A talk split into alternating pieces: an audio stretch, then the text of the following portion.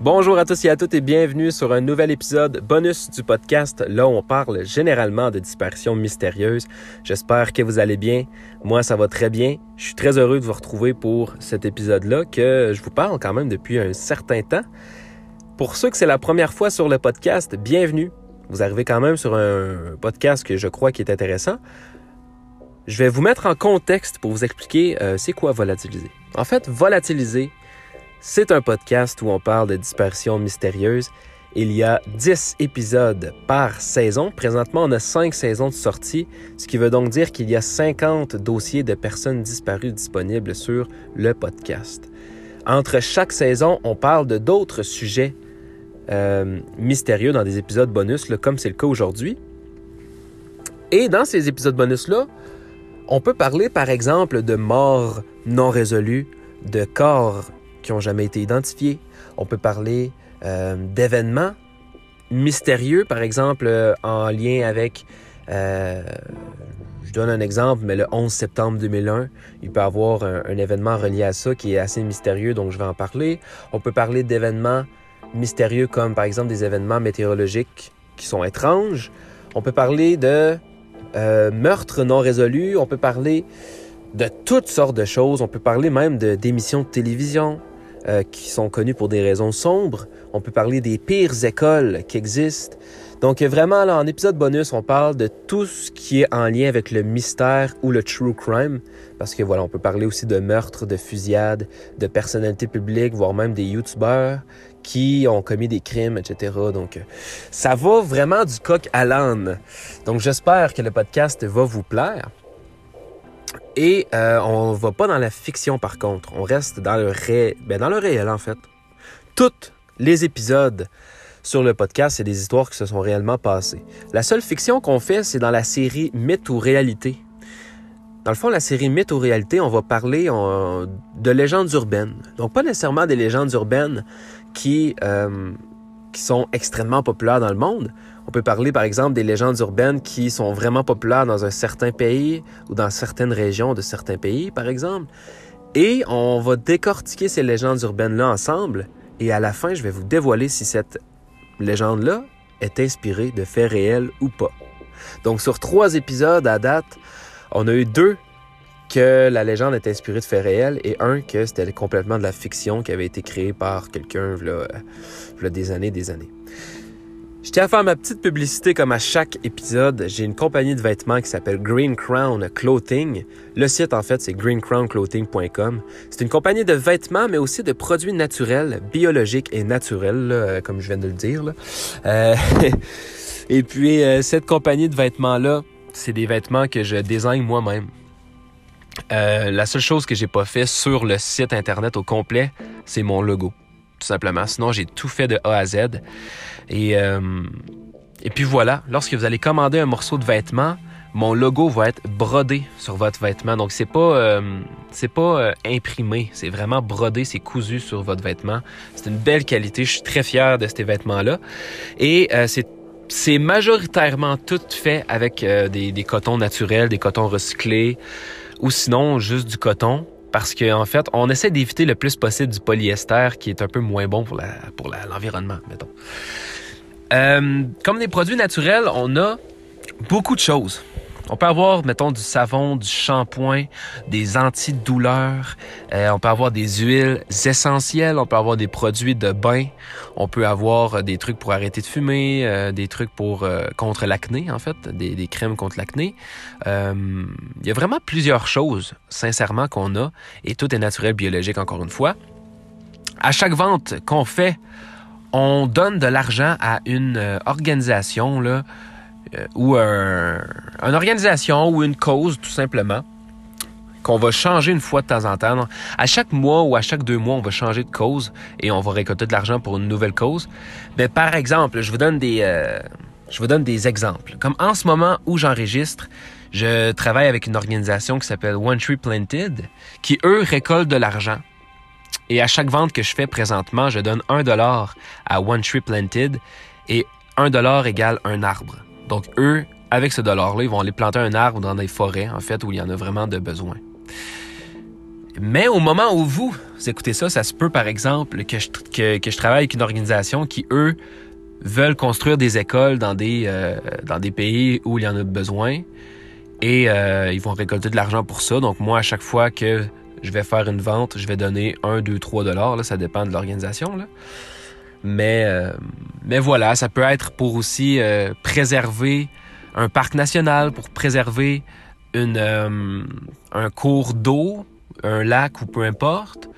Ça peut être aussi pour engager des gens à ramasser les déchets dans la mer, par exemple. Donc, c'est vraiment plusieurs trucs. C'est assez général. Mais à chaque fois que vous allez acheter sur le site, c'est 100% sûr qu'on va donner de l'argent à une euh, organisation comme ça.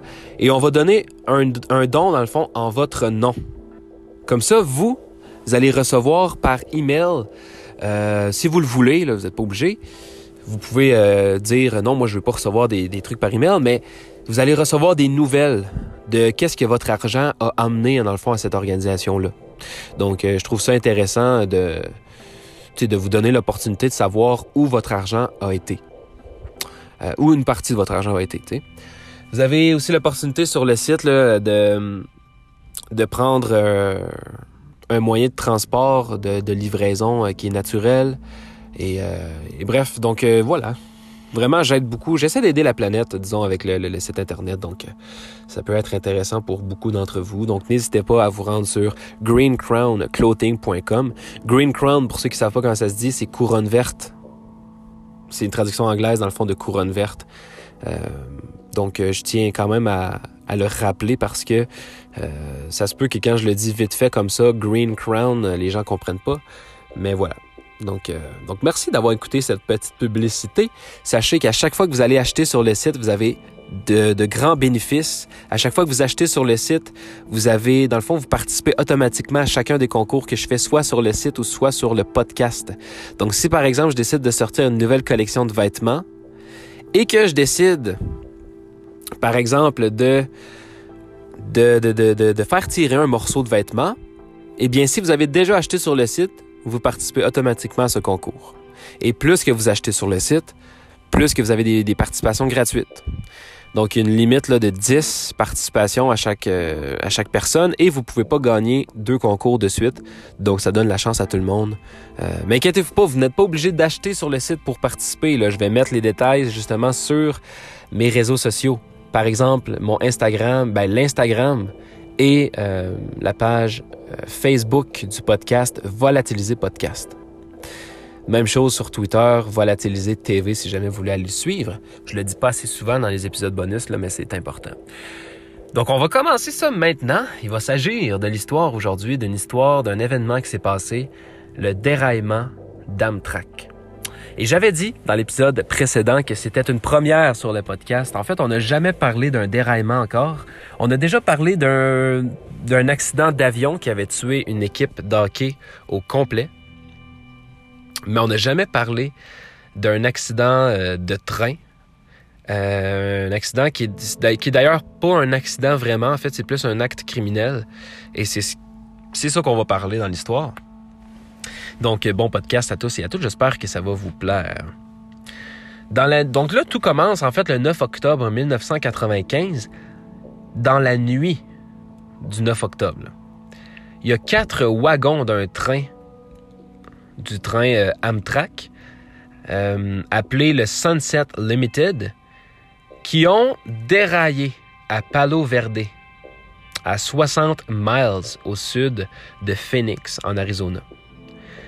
L'incident a fait de nombreux blessés et un conducteur de wagon de train de 41 ans, Mitchell Bates, a, malheureusement perdu la vie en fait. La police a déterminé plus tard que le sabotage avait causé l'accident. Plus précisément, 39 pointes avaient été délibérément retirées. Dans une section typique de voie, les rails sont connectés à un joint. Une fois les crampons retirés, un rail a été déplacé de seulement 4 pouces, mais c'était quand même juste assez pour provoquer le crash. Malgré la rupture des rails, les circuits de signalisation sont restés intacts. Par conséquent, l'équipe du train n'a reçu aucun avertissement. On pense que la portion en fait de la piste a été spécifiquement choisie euh, pour qu'elle cause le plus de blessures ou de décès. Donc on a vraiment fait par exprès pour choisir un endroit où où euh, où en fait modifier le, chemin de fer là, afin que le train déraille. On a choisi l'emplacement exact, un emplacement qui était vraiment choisi pour faire le plus de dégâts possible si jamais il y avait un, un déraillement. Et l'enquête sur le crime a trouvé des parallèles avec un déraillement de train non résolu en 1938 au Nevada. Un déraillement qui avait d'ailleurs fait 24, 24 euh, morts dans cet incident-là. Et ça, on va en parler un petit peu plus tard, justement, de ce cas-là. Dans les deux cas, le sabotage a eu lieu devant un pont dans une zone déserte reculée. De plus, il y avait beaucoup de préméditation dans les deux cas. Un livre qui couvrait le déraillement similaire d'un train au Nevada en 1939 a été publié peu de temps avant le déraillement de l'Amtrak en Arizona, ce qui a conduit les enquêteurs à penser que le livre aurait peut-être pu inspirer quelqu'un à commettre le même acte. Malgré leur théorie, les enquêteurs n'ont jamais conclu s'il y avait s'il y avait ou non un lien entre les deux crashs, entre le crash du Nevada en 1939 et le crash de l'Arizona en 1995. Étant donné que la zone où l'accident s'est produit était, beaucoup éloignée, les enquêteurs pensent que les, les agresseurs connaissaient bien la région et vivaient même peut-être à proximité. Les enquêteurs soupçonnent que l'accident était soit un acte de terrorisme, soit un acte de vengeance d'un cheminot euh, qui était mécontent. Ils pensent que les agresseurs connaissaient également les chemins de fer. Parce que, voilà, pour quand même... On, on peut dire qu'ils ont piraté le chemin de fer pour faire en sorte que le, train déraille. Donc, faut que tu connaisses quand même comment fonctionne un chemin de fer. Les seuls indices trouvés près de l'accident étaient plusieurs copies identiques d'une lettre imprimée qui attaquait le gouvernement fédéral et mentionnait un groupe appelé les Fils de la Gestapo. La note était intitulée Acte d'accusation de l'ATF et du FBI. La lettre, dans le fond, mentionnait les sièges de Waco et Robbie Ridge, une référence spécifique a été faite au sujet de la fusillade de la femme d'un policier qui en savait trop sur les pots de vin de drogue. Cependant, les enquêteurs n'ont jamais trouvé d'autres preuves de l'existence du groupe. Mais ça, euh, bon, c'est plus ou moins important. Un suspect possible dans l'affaire était John Olin. Il était un entrepreneur qui avait effectué des travaux de nettoyage pour Southern Pacific Lines au cours des années précédant le déraillement. Il avait auparavant eu des différends avec deux chemins de fer. Il était également connu comme colérique, belliqueux et abrasif. Deux personnes avaient même demandé des, euh, des ordonnances restrictives à son encontre. Prétendument, il s'est vanté qu'il aurait pu faire le déraillement et avait les moyens de le faire. Il avait également vécu à Hyder, qui est une ville près du lieu du déraillement, pendant environ un an et il avait déjà, euh, et il avait déjà travaillé, dans le fond. Il avait déjà travaillé là. Il avait même déjà purgé une peine pour cambriolage et avait également fait face à des accusations de meurtre et de vol qualifiés euh, dans le passé. Sa maison a été perquisitionnée par le FBI en décembre 1995. On ne sait pas si quelque chose d'important a été trouvé. Ça n'a pas été dévoilé. Le résultat aujourd'hui, bien, euh, ben, en fait, l'histoire est non résolue. En 2015, le FBI a annoncé une récompense de 310 000 dollars pour toute personne possédant des informations menant à l'arrestation des responsables de l'accident. Cependant, personne ne s'est manifesté.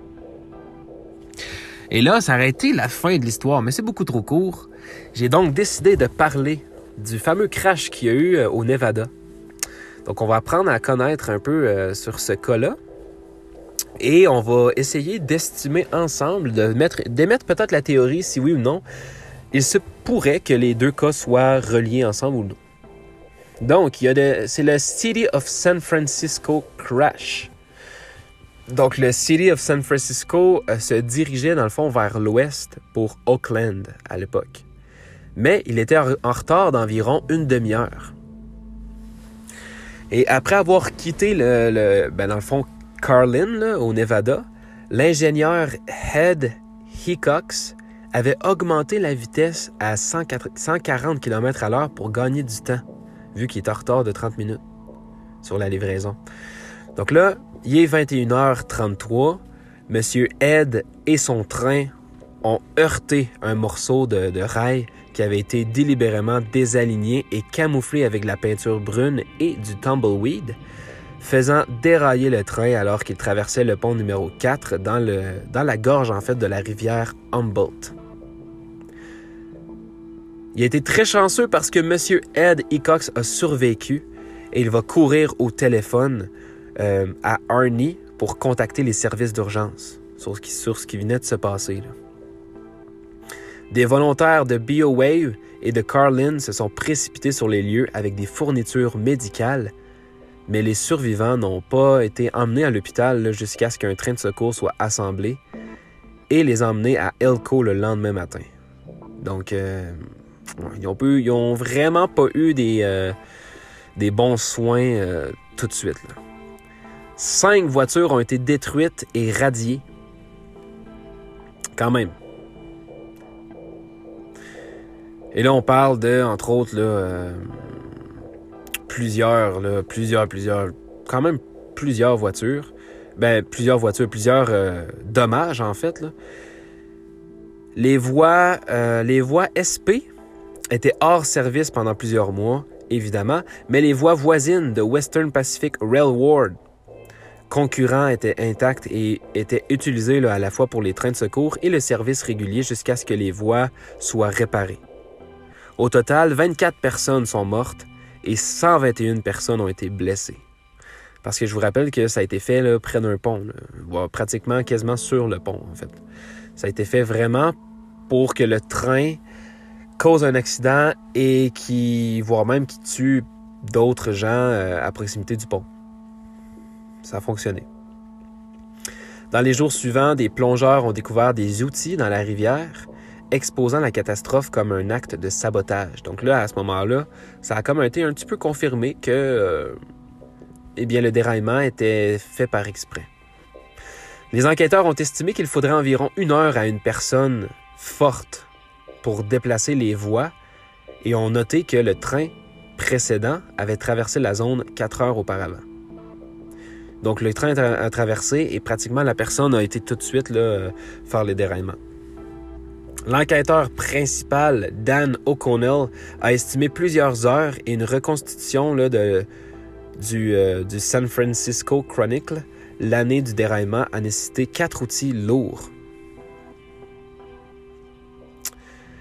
SP a établi un 5000 dollars en prime pour les saboteurs, qui a été finalement augmenté à 10 000 dollars pour quiconque qui trouverait euh, ou qui mènerait à une arrestation.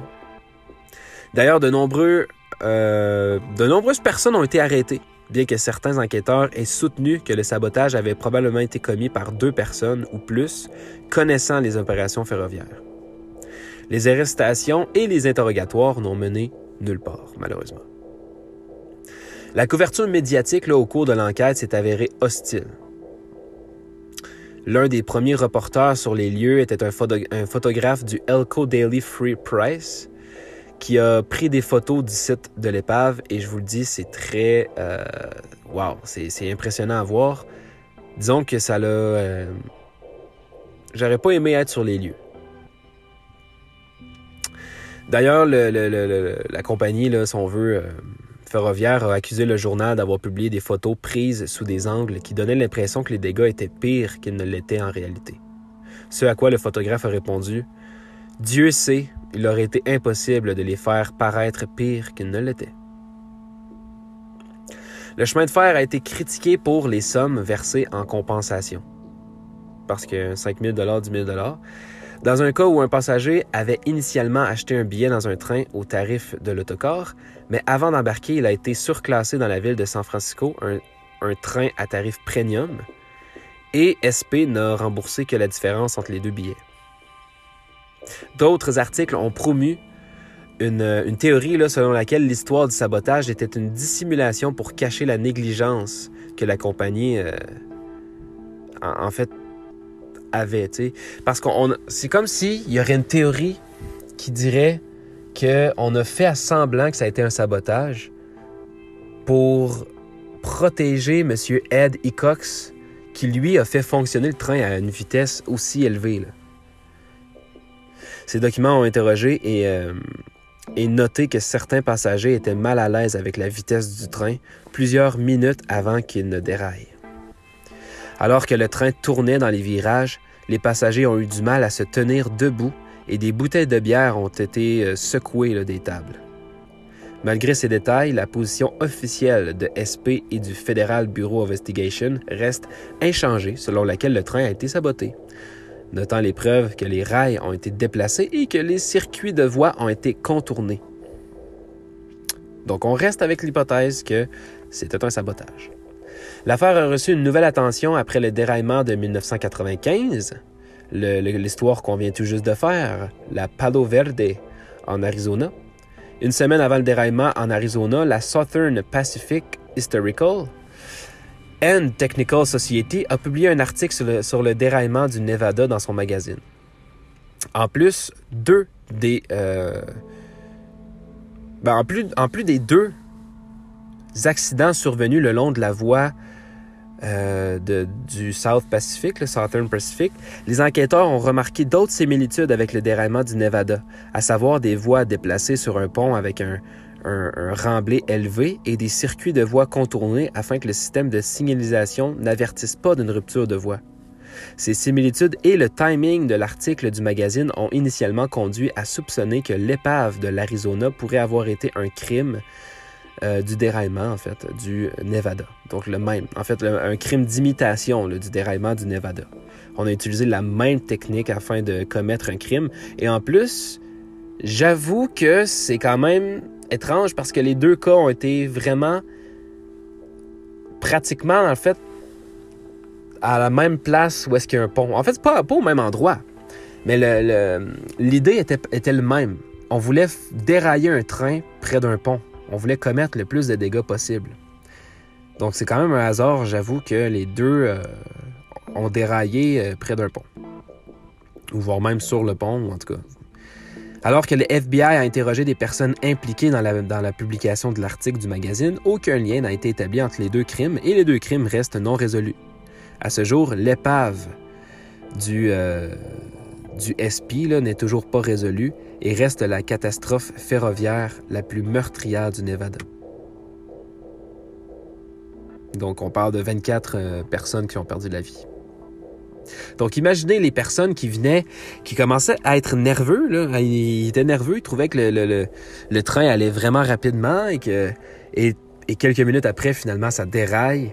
Et il y en a qui sont décédés, voire même qu'il y en a qui ont sûrement perdu un membre de leur famille dans le train. Donc, euh, c'est horrible. C'est vraiment horrible. Mais je crois aussi que euh, c'est criminel. Je crois aussi que c'est criminel. Il y, a, trop de soupçons. Je crois pas que la compagnie a voulu vraiment protéger leur... Euh, ben, protéger M. Ed E. Cox, qui lui roulait un petit peu plus vite pour... pour à cause qu'il est en retard, en fait. Il était en retard de 30 minutes, donc il voulait aller un petit peu plus vite. Ben, je dis un petit peu plus vite, c'est quand même beaucoup plus vite. Là. On parle de 140 euh, quelques kilomètres à l'heure. Mais voilà, il voulait rouler un petit peu plus vite pour rattraper le retard. Je crois pas que c'est ça qui a causé l'accident.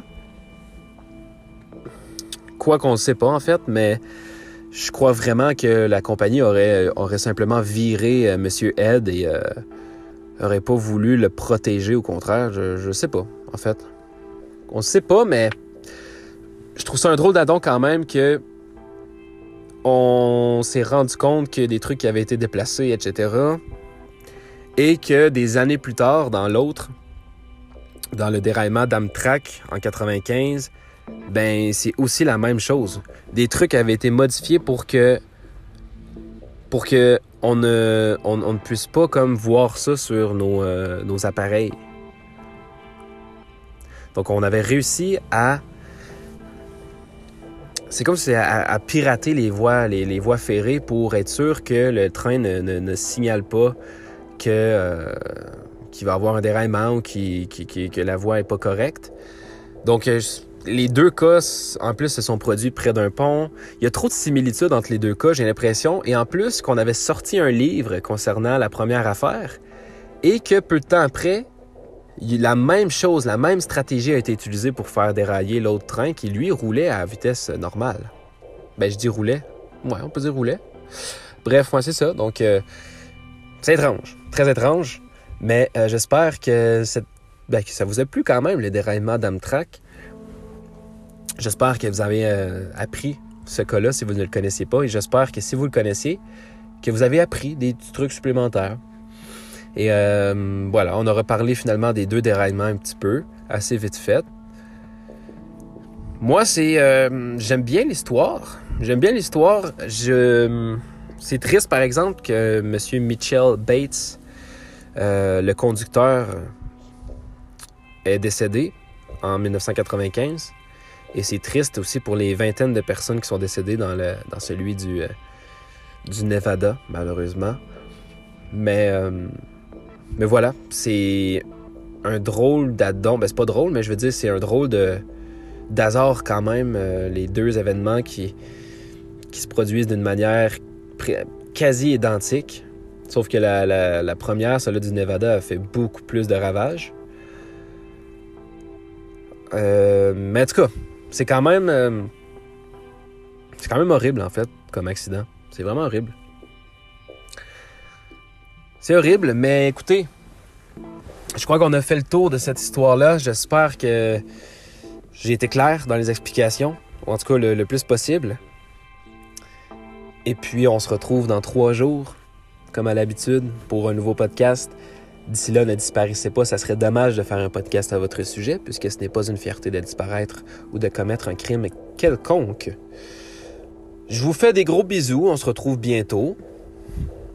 Euh, voilà, je vous souhaite une bonne soirée, une bonne nuit, une bonne journée, une bonne après-midi, une bonne avant-midi, peu importe où vous êtes sur la Terre. Merci à la France, au Canada, à la Belgique, à la Suisse et aux autres pays qui commencent à euh, se faire une place tranquillement sur le podcast. Merci beaucoup. Et euh, voilà. On se retrouve dans trois jours. Salut tout le monde et à la prochaine.